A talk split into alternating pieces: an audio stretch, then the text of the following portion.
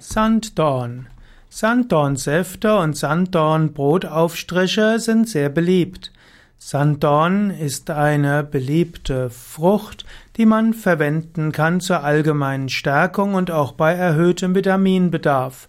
Sanddorn wächst insbesondere an Dünen. Sanddorn stammt ursprünglich aus äh, Indien, insbesondere aus Nepal, ist aber schon seit einigen Jahrtausenden weltweit heimisch. Sanddorn wächst zum Beispiel in Mitteleuropa gerne auf Dünen am Meer, zum Beispiel an der Ostsee. Sanddorn kommt aber auch in Gebirgen vor. Zum Beispiel wächst Sanddorn an Ufer-Uferböschungen in Alpen und auch im Schwarzwald.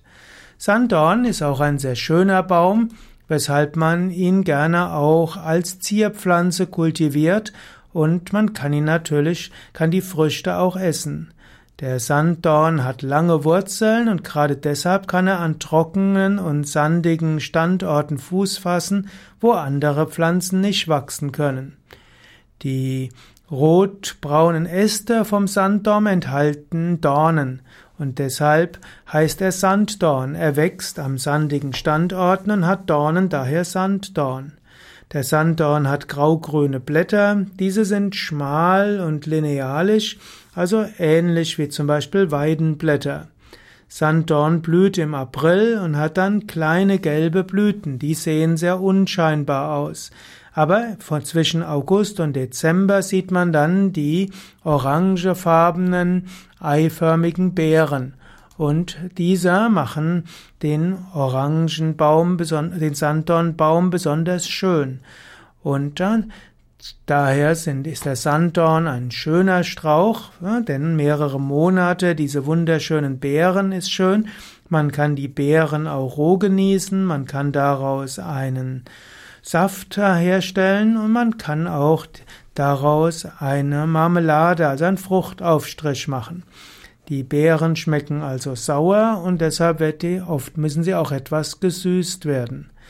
Den Sanddorn kann man also einfach nehmen zum Genuss, aber man kann ihn auch in der Heilkunde verwenden. Sanddorn, vor allem frischer Sanddorn, hat Vitamin C und gerade im Winter kann man so Vitamin C-Bedarf mit Sanddorn letztlich decken. Sanddorn hat auch Vitamin B12, das ist eine der wenigen Pflanzen, die Vitamin B12-Gehalt haben. Sanddornöl gibt es auch und so kann man auch Sanddornöl äh, verwenden für Hautcremes. Sanddornöl soll zum Beispiel die Haut jung halten.